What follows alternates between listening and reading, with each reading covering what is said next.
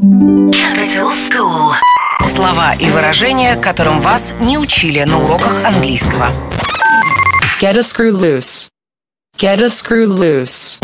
Объясняет ведущий шоу Capital Stand Up Стив Форман, Лондон, Великобритания. A screw loose. Шуруп выпал. Так что значит что-то не то. Если у человека a screw loose, это значит он с ума сошел. Нести чушь. Get a screw loose. Get a screw loose. Capital School.